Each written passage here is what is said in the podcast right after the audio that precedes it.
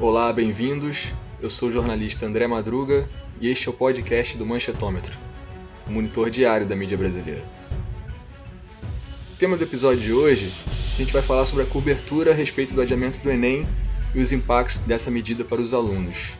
Eu recebo no programa as pesquisadoras do Manchetômetro Lidiane Vieira e Luísa Medeiros, e a nossa convidada Ana Venturini, pós-doutoranda do Centro Brasileiro de Análise e Planejamento, SEBRAP. A Ana venceu o prêmio de melhor tese de ciência política do IESP em 2019. Bem-vindas. Olá, André, muito bom estar aqui de novo. Bem-vinda, Ana, bem-vinda, Luísa, que é a primeira vez que vocês gravam, né? Espero que seja um belo programa.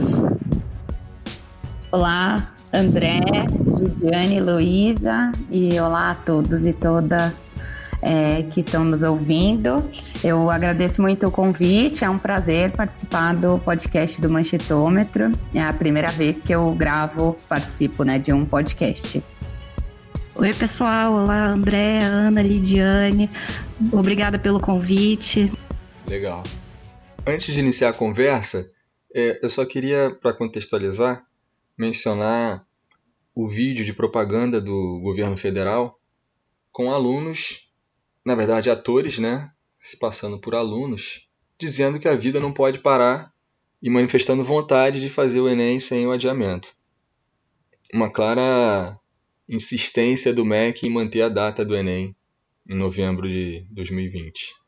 É, Lidiane, a gente vai começar com você. O que, que você pesquisou na imprensa sobre a história do adiamento do Enem? Como a imprensa cobriu, o Jornal Nacional também, né? Então, André, eu tive até uma, uma, certa surpresa quando nós levantamos os dados, e eu digo nós porque, embora eu esteja só aqui, né, eu contei com a ajuda da Mari e do Dudu, que coordenam outro, os outros jornais impressos, e uma das minhas surpresas, das nossas surpresas, foi que, por exemplo, a gente preferiu olhar mais para os editoriais, porque normalmente as, as, chamadas, as manchetes nem tanto, mas as chamadas normalmente são mais descritivas, mais narrativas, apresentam mais o que está acontecendo, meio que para atualizar as pessoas de maneira simples. E os editoriais, por ter mais espaço, por ser um lugar para isso, acabam desenvolvendo um argumento mais claro, né, um posicionamento mais evidente do jornal. Então a gente preferiu, já que é um tema tão específico, olhar diretamente para os editoriais. A Globo, até o dia que a gente está gravando, não tinha produzido nenhum editorial sobre o assunto. Então a gente não consegue medir muito bem como esse jornal encarou essa situação. É, isso me surpreendeu, porque eu imaginei que, mesmo que pudesse ter diferenças entre as posturas, a temática que é tão importante estaria presente em todos os, os meios. Bom, o Estadão e a Folha tiveram uma cobertura bem similar no sentido de que a produção de conteúdo vai muito direcionada para a imagem negativa que eles construíram do, do ministro. Então, a gente tem alguns editoriais que falam do, do Enem bem lateralmente, mas focam mais na questão do ministro. Por exemplo, o Estadão vai dizer que é, ele trata questões técnicas com critérios ideológicos, que ele tem decisões insensatas, que foi um absurdo ele, ele vincular o pedido de adiamento aos partidos de esquerda e que a mudança só aconteceu por conta de pressão do Congresso e do MPF. Então a gente vai ter todas essas, essas críticas muito intensas no Estadão e, e também na Folha. O Estadão, ele obviamente apareceu a temática principal desse adiamento, que é a questão da desigualdade entre os alunos que vão estar concorrendo às vagas na universidade, mas essa temática dentro do Estadão, dentro dos editoriais, sempre aparecia na boca de outros personagens, ou seja, ah, segundo críticas feitas pelas universidades, a desigualdade vai aumentar. Então, por mais que o, Estadão tenha se posicionado a favor do adiamento, é, o porquê do adiamento sempre estava colocado na boca de outros personagens. Já na Folha, a gente tem essa repetição do comportamento negativo em relação ao ministro, mas a temática do, do, da desproporção entre os estudantes mais pobres, entre os estudantes de rede pública e privada, é um pouco mais intensa. Especialmente também eles tratam a questão da tecnologia, que pode acabar se tornando um vetor de desigualdade, embora hoje seja um mecanismo também de acesso. Então, e em relação ao nosso ministro, eles vão falar, por exemplo, que ele tem um confronto ideológico muito grande, que essa medida do, do adiamento deveria ser uma medida óbvia para um governo menos alienado. Então, o embate com o governo é muito presente. Então, por mais que o Enem esteja pautado, eu não vi assim a preocupação tão intensa quanto foi, por exemplo, comparando com o Jornal Nacional. Óbvio que a mídia é diferente e o Jornal Nacional por ser um jornal televisionado, permite algumas questões que o editorial de um jornal impresso não permite.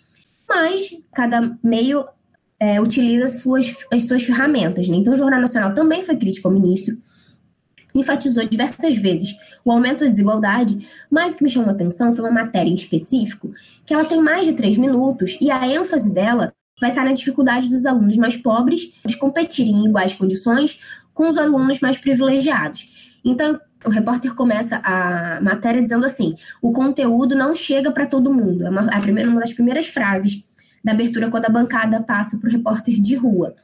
E aí, na sequência, aparecem diversas alunas, acho que são umas quatro meninas, comentando, compartilhando a carência de infraestrutura na casa onde elas, elas moram para elas se prepararem para o exame. Então, a internet ausente, o computador ausente, o desafio de continuar estudando nessas condições.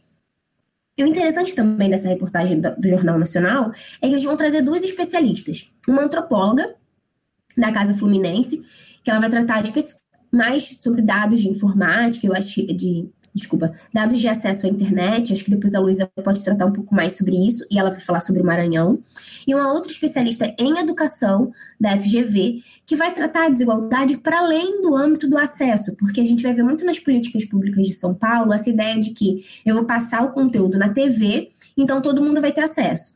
Então, essa especialista da FGV, ela vai tratar a desigualdade para além desse acesso imediato, já, então, já que a internet não chega para todos, não, não, todos têm computador, mas TV sim, então vamos passar na TV. Mas essa especialista falou que a desigualdade está para além disso. A desigualdade está, por exemplo, para pais que não são escolarizados, então não tem uma capacidade técnica mesmo de orientar os seus, os seus filhos nesse momento, um ambiente propício para estudar, um computador particular, silêncio, enfim, pouca preocupação de, por exemplo, o que vai acontecer amanhã, minha mãe não recebeu o auxílio, como é que a gente vai comer. Então, uma pessoa, um aluno que está passando por todas essas complicações, ele não tem uma desigualdade só tecnológica. E é também interessante que a Renata Vasconcelos, numa outra pílula, né, numa outra matéria, ela vai enfatizar coisa que também aconteceu nos jornais impressos, mas eu acho que o televisivo tem um impacto maior, o fato de que o adiamento do Enem só aconteceu que o governo federal só adiou o Enem porque foi pressionado e porque houveram muitas críticas do Senado e da Câmara e também do MPF. Então, assim, o, o governo foi um personagem super negativado nessa narrativa dos jornais. Então, a gente vendo esse panorama que os jornais fizeram, a maneira como os jornais cobriram, por mais que a narrativa esteja permeando ali a questão da tecnologia e tudo mais, é interessante a gente saber um, um pouco mais do, uh, dos dados desse acesso para a gente entender a gravidade dessa desigualdade, né? Então, eu queria saber se a Luísa podia compartilhar um pouco com a gente esse, esse, cenário mais amplo, né? De como, como estão os nossos estudantes e qual é a importância desse adiamento para a gente conseguir tentar é, manter uma, uma questão de justiça maior nessa competição. Oi, pessoal. Gostaria de agradecer mais uma vez a equipe pelo espaço, pela possibilidade de participação. E sim, eu queria levantar esse tema que foi muito debatido nas discussões em torno do adiamento ou não da realização do Enem esse ano por conta da pandemia do coronavírus, que é a suspensão das aulas presenciais pelas instituições de ensino e a viabilidade do estudo online como alternativa.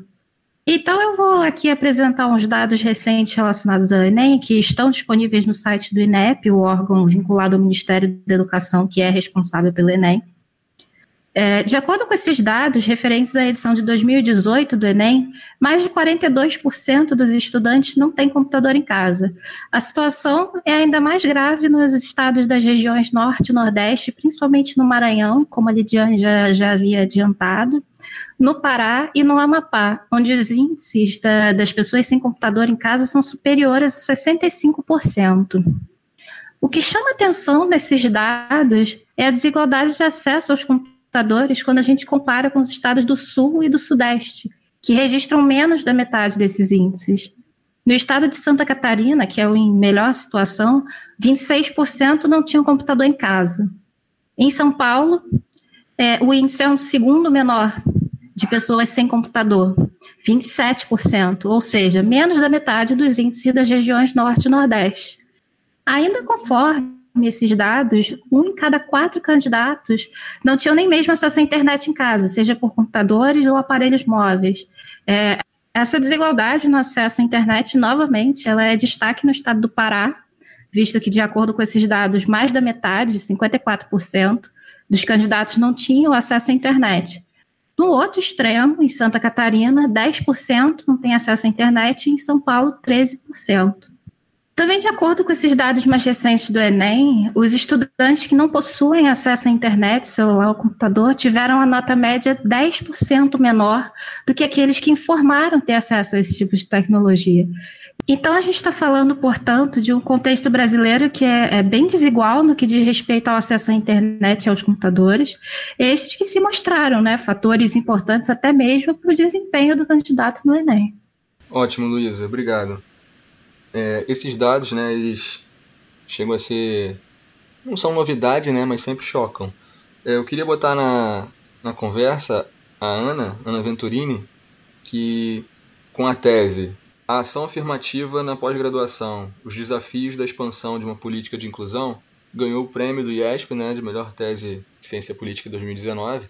E eu queria, Ana, que você desse um panorama da, da tese, uma rápida resumida, e se essas desigualdades de acesso à internet, por exemplo, é, por regiões, como disse a, a, a Luísa, se isso se reproduz também no acesso à pós-graduação, às ações afirmativas, como é que é o panorama do, do seu estudo, rapidamente? Bom, é, olá a todos e todas. Eu, eu sou Ana Carolina, eu sou cientista política e concluí meu doutorado é, no IESP em 2019. Atualmente eu faço pós-doutorado é, no SEBRAP e sou pesquisadora do núcleo afro lá do SEBRAP também. Eu, a minha tese de doutorado, ela se debruça sobre o processo de criação de ações afirmativas, né, o que o senso comum denomina de cotas, mas que existem várias modalidades de ação afirmativa, uh, nos cursos de pós-graduação das universidades públicas. Então, eu tentei analisar por que e como o acesso de determinados grupos desfavorecidos entrou na agenda é, das universidades públicas brasileiras, é, por que, que alguns programas optaram por criar ação afirmativa e outros optaram por não criar, e como é, esse tipo de medida, né, como a criação dessas políticas afirmativas resultou na mudança do processo seletivo que era realizado pelos programas de pós-graduação.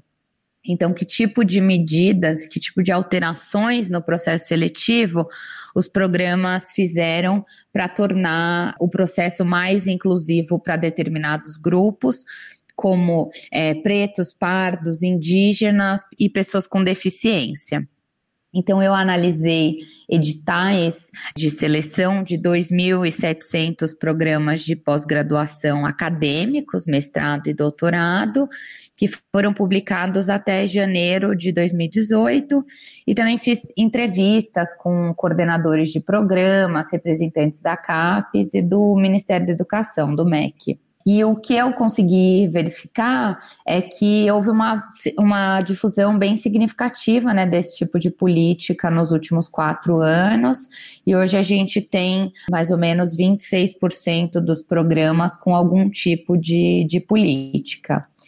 Com relação aos dados da Luísa, o que eu posso comentar é que na pós-graduação, a gente também tem uma desigualdade regional bastante forte, né? A maior parte uh, dos programas de pós-graduação, principalmente os com notas mais altas na avaliação da CAPES, eles estão localizados na região sudeste é, do país. Então, a gente tem um número menor de programas em regiões como o norte e o Nordeste. Então, regi são regiões e também em que a gente tem universidades mais novas que foram criadas pelo Reúne, né, no governo é, Lula-Dilma, e que ainda estão se institucionalizando, ainda estão se estruturando, tem uma quantidade menor de recursos. Então, é, a crise também impacta, né, a pandemia também impacta a pós-graduação por conta dessas desigualdades regionais que a gente que a gente tem e também desigualdades sociais e raciais que a gente tem dentro dos programas de pós-graduação e da redução de verbas que são destinadas à, à pós-graduação que tem ocorrido nos últimos anos. Ana, chamou atenção na, na sua tese que o Maranhão acho que é o único estado que não tem nenhuma ação afirmativa na pós-graduação. É, isso. E isso, é claro que tem um, um recorte né, do seu estudo até 2018 ou 2019? Até 2018. E mesmo com o governo Flávio Dino, isso não, não foi alterado, né? Pelo menos até o, o recorte do estudo. É, até o recorte do estudo, a minha, a, o meu corte foi até janeiro, editais publicados até janeiro de 2018. É, o Maranhão não tinha nenhum programa é, de pós-graduação com ação afirmativa. E isso decorre é, de, tem vários motivos, mas eu acho que não, não dá para dizer que tem relação com o governo Dino, porque a gente só poderia ter a ação afirmativa na pós diretamente relacionada ao, ao governo se, por exemplo, o governo apresentasse um projeto de lei estadual determinando que a Universidade Estadual do Maranhão deveria é, impor que todos os seus programas tivessem é, ação afirmativa na pós-graduação como aconteceu, por exemplo, no estado do Rio de Janeiro. A gente tem uma lei estadual que determina que todas as universidades mantidas pelo Estado, né, as universidades estaduais, tenham ação afirmativa na pós-graduação, tanto lato senso quanto estrito senso, ou seja, cursos desde cursos de especialização até cursos de mestrado e doutorado. É verdade, mas é, se eu não me engano, eu acho que o, o Dino tem maioria na Assembleia, né? Eu acho que sim, também acho que sim. Mas até, pelo menos até a data que eu analisei o Maranhão, isso não havia sido proposto, tá? É, mas as, a, a, os programas de pós-graduação, em geral, eles têm uma certa autonomia para definir os seus critérios de seleção e criar ação afirmativa. É, tem algumas universidades que têm uma burocracia um pouco maior, que isso depende de aprovação interna de algumas câmaras, da Câmara de Pós-Graduação, etc. Mas, em geral, os programas têm uma certa autonomia e a própria universidade tem autonomia para propor e negociar, discutir uma resolução e decidir que todos os seus programas tenham ação afirmativa, como é o caso, por exemplo, da Universidade Federal de Goiás, que foi a primeira a ter resolução por iniciativa própria em 2015, e a gente tem a UFMG, tem outras universidades federais que têm resolução. Ana, para a gente voltar para o tema do Enem, é, no momento que a gente está gravando essa, esse podcast, a gente sabe que o Enem foi adiado, mas não sabe o prazo desse adiamento ainda. Mas desde já, independente de, do Enem conseguir, da pressão social ter conseguido fazer com que o Enem fosse adiado, a gente sabe que o impacto da pandemia vai acontecer. Então, como que você enxerga o impacto dessa pandemia, dessa paralisação do ensino, é, especialmente pensando nessa, nessa, nesse grupo de, de estudantes que poderiam ser beneficiados com, com cotas, como que fica toda essa questão da desigualdade, do acesso, estando a gente passando por uma pandemia, com a data do, do Enem sem previsão, como é que você enxerga esse cenário? Bom, a gente tem um cenário uh, bastante complicado para o ensino superior brasileiro, com bastante desafios. O ensino superior é, é um dos principais mecanismos para melhoria de renda das famílias e mobilidade social, né? Então, a gente tem vários estudos que mostram a importância do ensino superior é, na melhoria da qualidade de vida e mobilidade social da, das famílias brasileiras. Então, atrasar a prova e, consequentemente, adiar uh, os vestibular, os acessos, né, da, as seleções das universidades, né, uh, o SISU e depois os vestibulares especificamente, tem um impacto enorme é, no país e na desigualdade a gente, os dados mostram que mais ou menos 80%, 70% a 80% dos candidatos que vão prestar o Enem é, estudam em escolas públicas, né? Estão concluindo o ensino médio ou concluindo a educação de jovens e adultos em escolas públicas. E as escolas públicas têm recursos bem suficientes para manter né, a programação didática sem as aulas presenciais a competição por vagas na, nas universidades já, é, já não é completamente justa numa situação normal, né? As ações afirmativas ajudaram, né? A gente para tentaram vir aí para reduzir um pouco as desigualdades sociais e raciais, mas manter o Enem nessas condições representaria uma injustiça enorme porque os estudantes de escolas públicas teriam desvantagens ainda maiores em relação aos estudantes das escolas privadas, principalmente os de renda mais alta. Então, por exemplo, eu, eu discordo totalmente com a posição do ministro uh, que afirmou que o Enem não tinha, não servia para corrigir injustiças, né? O Enem é um mecanismo de correção de injustiça exatamente porque ele é um mecanismo é, que de acesso a, a um fator que é, contribui para a mobilidade social e não levar em consideração esses fatores e a desigualdade no acesso ao ensino superior, ainda mais partindo do Ministério da Educação, é um, é um fato muito grave, né?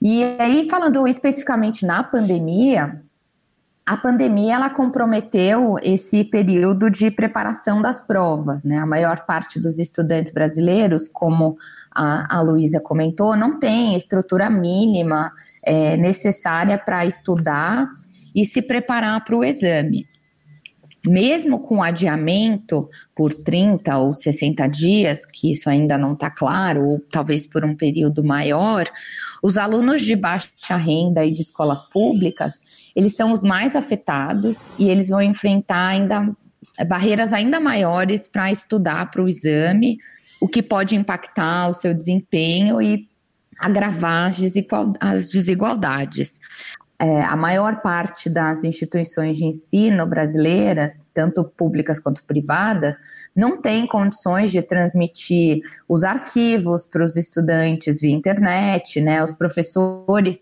a maior parte dos professores não está preparado e habilitado e nem tem assessoria para preparar as aulas virtualmente. Uma coisa é você preparar uma aula presencial, em que você, o aluno tiver uma dúvida, você vai lá na mesa do aluno e explica, ou você explica para todo mundo. Outra coisa é você é, tentar tirar todas essas dúvidas virtualmente. Além disso, né, com a pandemia, os alunos de escola pública e de baixa renda, eles estão lidando com uma série de obstáculos adicionais, né? Eles não têm merenda e alimentação adequada, o que já é comprovadamente importante né, para que o bom desenvolvimento do, dos estudantes. Eles não têm espaço, às vezes, muitas vezes não têm espaço adequado para estudar e se concentrar, com silêncio, com iluminação adequada. Às vezes eles têm que dividir um único cômodo com toda a família. Uh, as muitas, muitas famílias, os estudantes têm que cuidar dos seus irmãos e, é, e outros parentes, idosos, avós, enquanto os pais trabalham, o que também impacta numa desigualdade de gênero, porque as mulheres e meninas têm uma carga de trabalho doméstico muito maior do que os homens, então elas podem ter até menos tempo ainda para poder se preparar.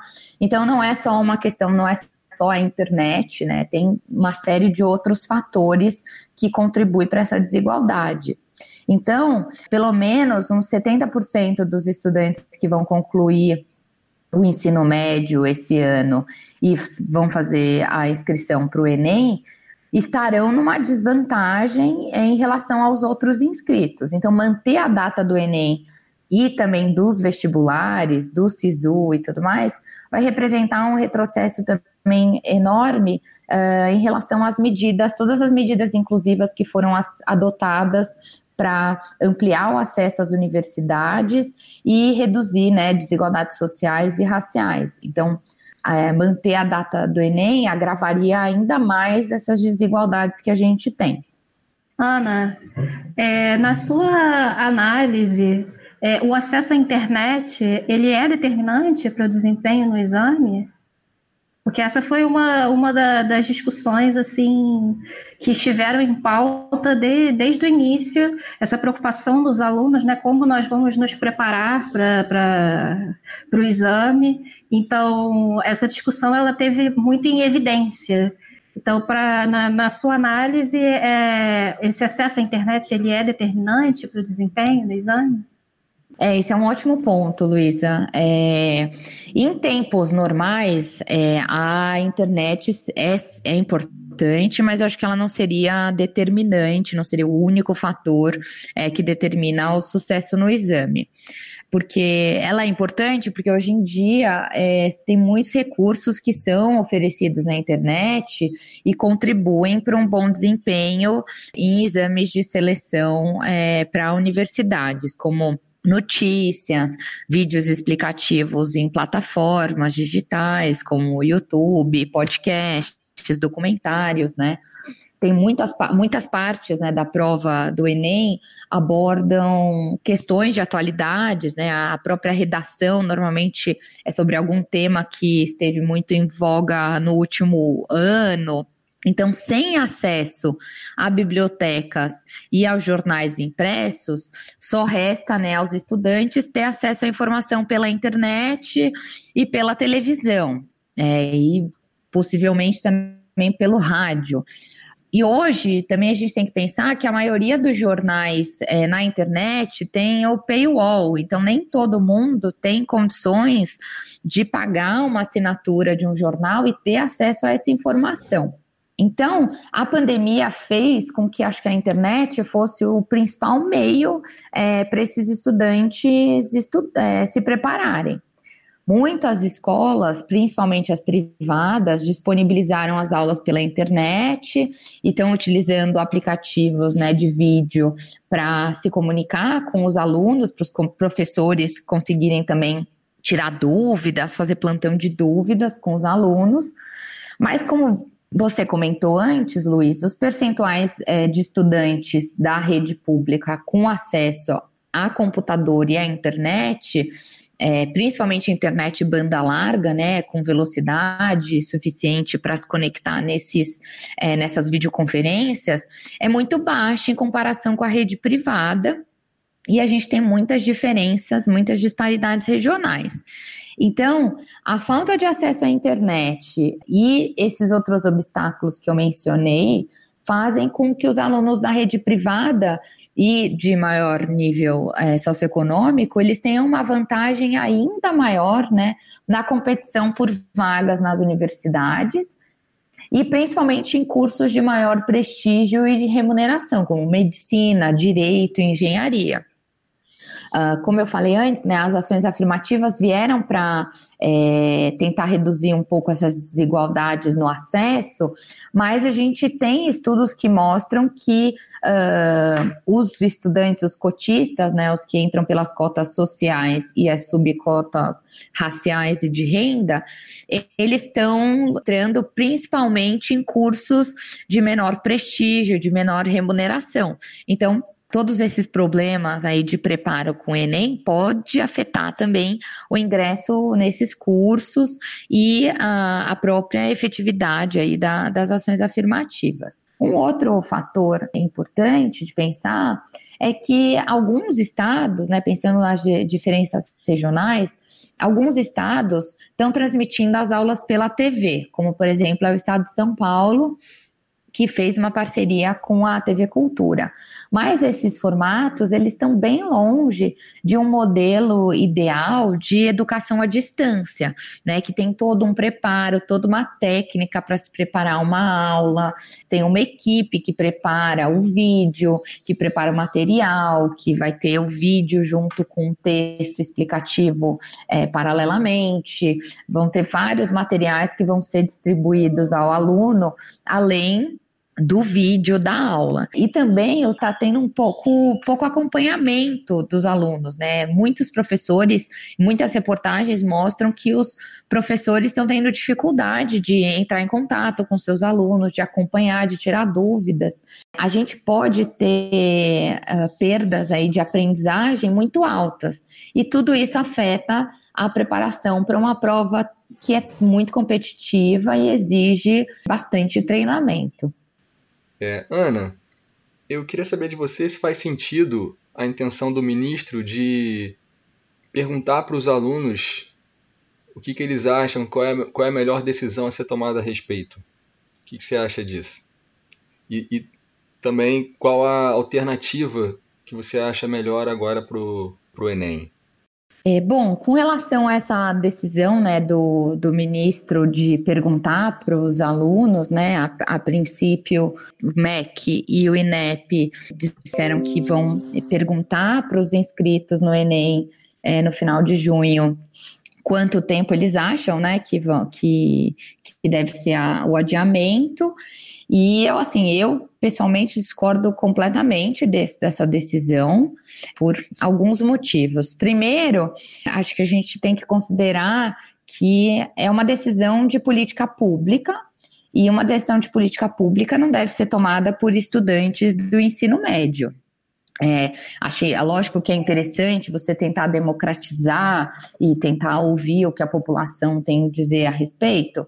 É interessante, mas nesse caso específico, é uma decisão que pode impactar a vida de milhares de estudantes é, e ela tem que ser tomada pelas pessoas que estão mais preparadas, pelos gestores públicos, os técnicos do Ministério da Educação, que tem os dados e sabem quais os impactos que a pandemia tem é, gerado no ensino e no INEP de qual é a decisão mais acertada sobre a prova. Então, eu não acho que que é certo você pedir para um estudante de ensino médio tomar uma decisão, até porque tem um fator emocional ali também, né? Na, nesse, no calor das discussões, os alunos podem é, votar de uma forma e daqui a um tempo eles estarem com a cabeça mais fresca, é, uma, menos preocupados com a prova e tomarem uma decisão diferente.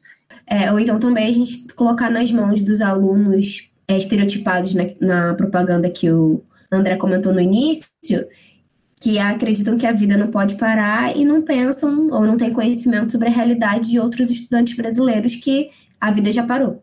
Exatamente, esse é o meu segundo ponto. É, eu acho que a gente também tem que considerar que se a gente tiver um maior número, por exemplo, de inscritos de escolas privadas, né, que nas quais as aulas continuam acontecendo, que a gente tem um nível de renda maior do que nas escolas é, públicas, é possível que esses alunos opinem pelo não adiamento da prova, porque para eles não tem problema nenhum muito parecido com o que o vídeo do MEC mostrou. Eles podem achar né, que você pode estudar de qualquer lugar, que basta esforço, e talvez eles não tenham familiaridade com as dificuldades que são enfrentadas por outros estudantes, é, não só da, da sua cidade, mas de outras regiões do país, e eles votem pelo adiamento, por exemplo, só por 30 dias.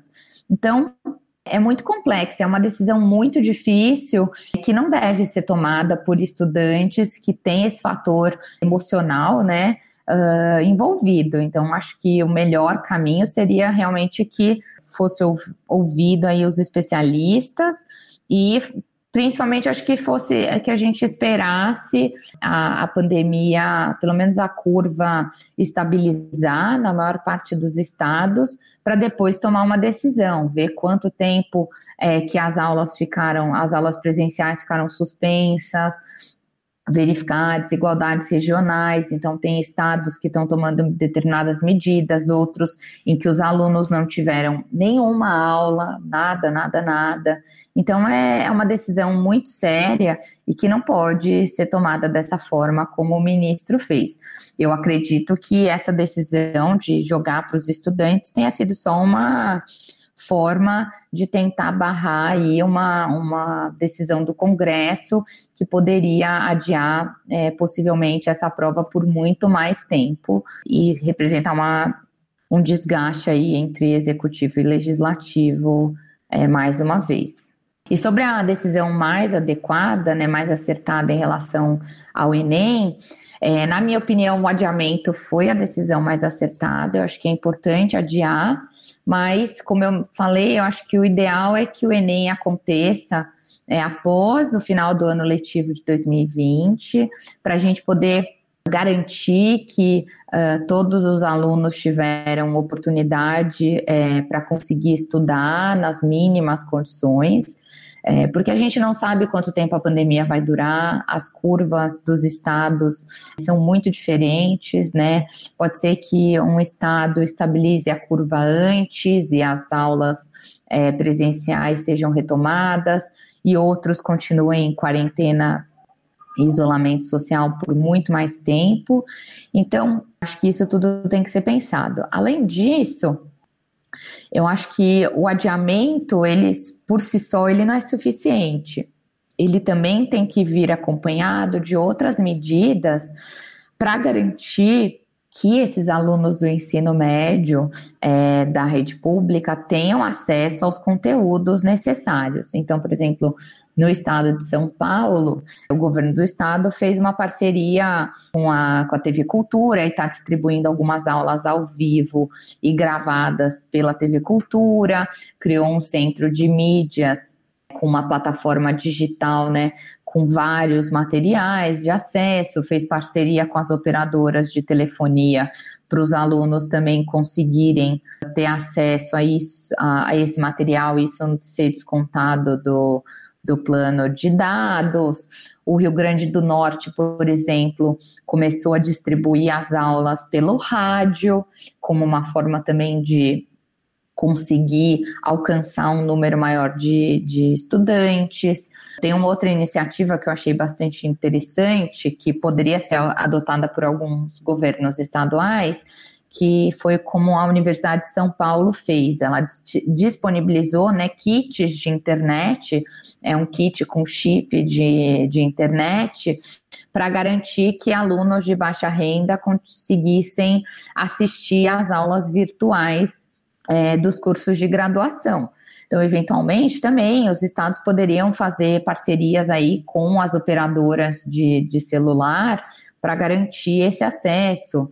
Mas eu acho que o fundamental é que eu acho que o, o MEC deveria apoiar essas secretarias estaduais para que todos os estados realizassem iniciativas desse tipo para garantir que os alunos tenham acesso aos conteúdos.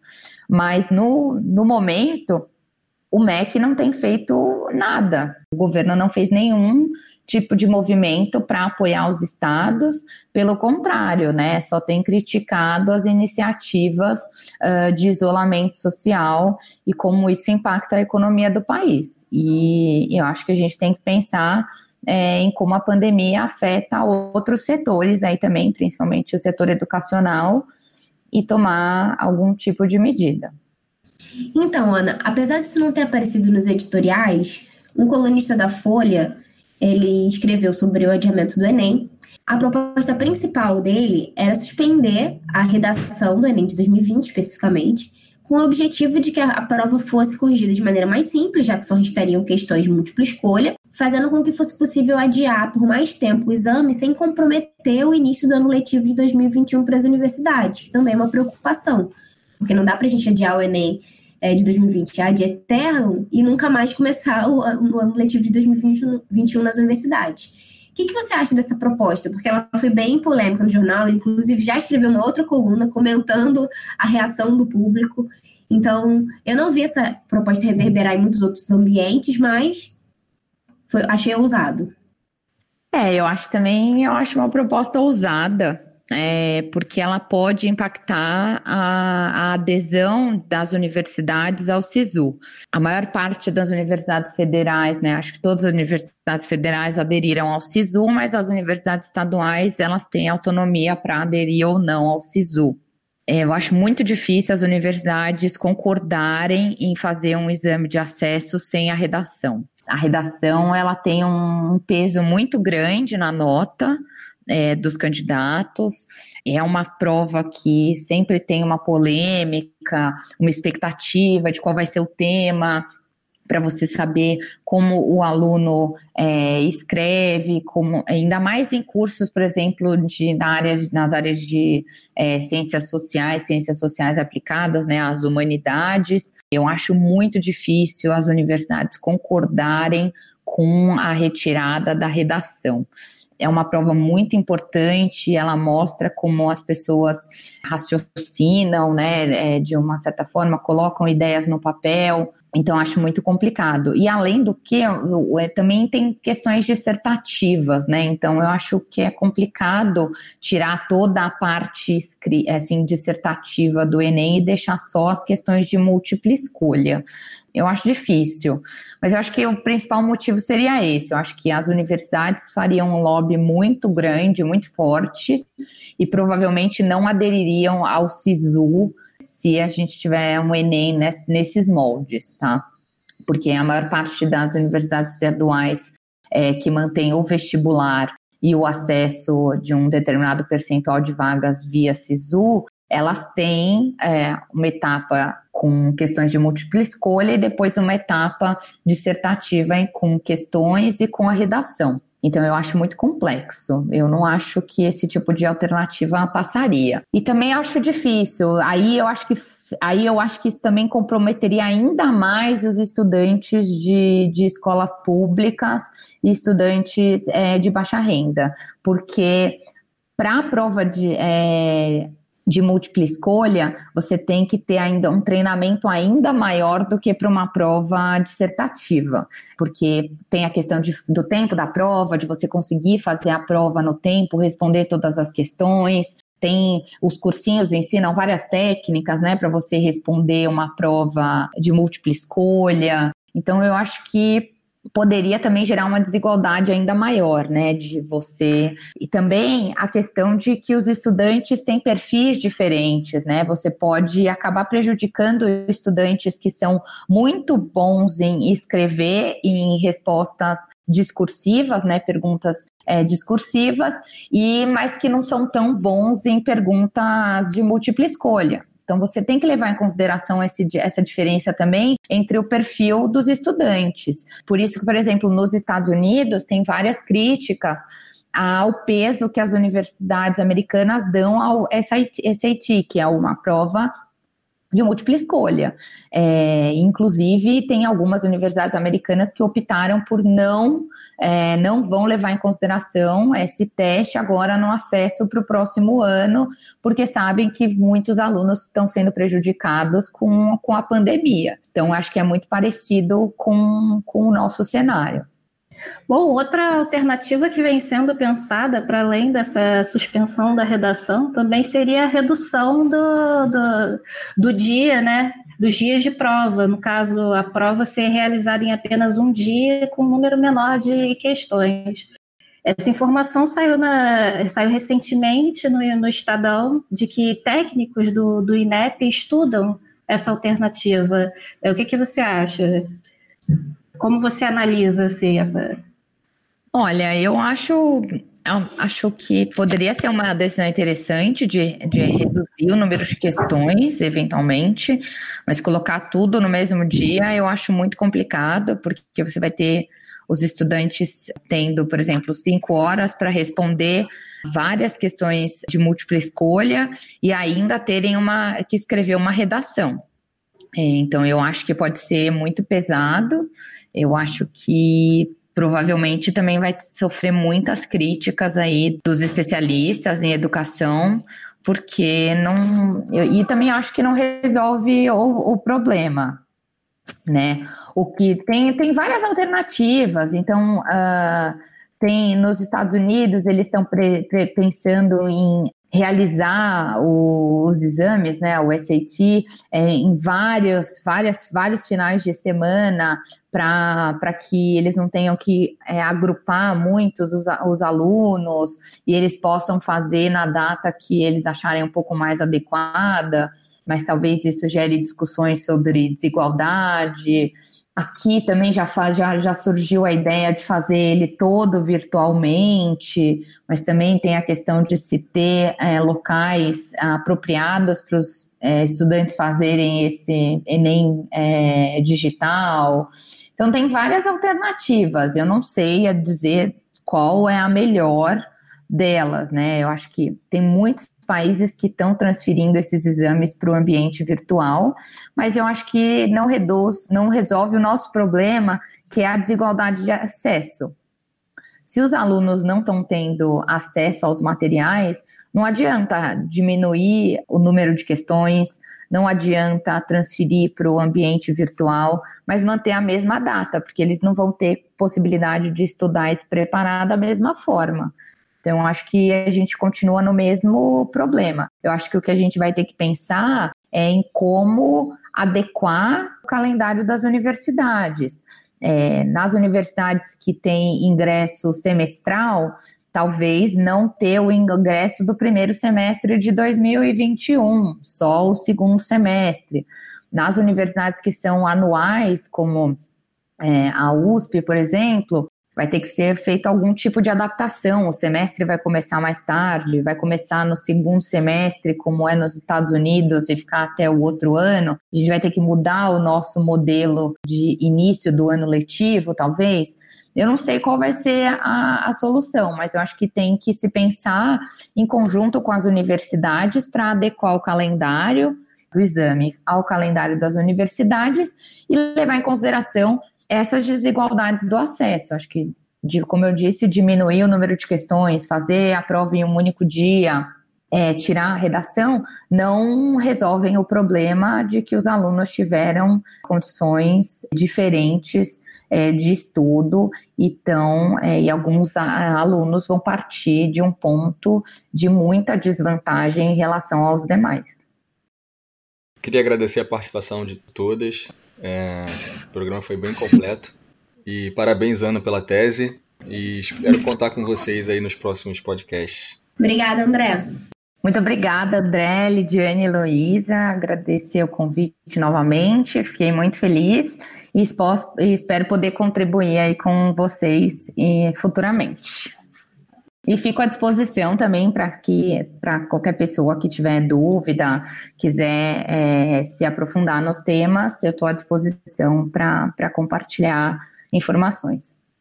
Esse foi o meu primeiro podcast. Eu também me coloco à disposição para futuras participações. Legal, obrigado, gente. Se você gostou, compartilhe nas suas redes sociais. Para continuar informado sobre o manchetômetro, acesse manchetômetro.com.br e nos siga nas redes sociais. Você também pode contribuir para a nossa campanha coletiva. O link é benfeitoria.com/manchetômetro. Toda ajuda é muito importante. Obrigado e até o próximo episódio.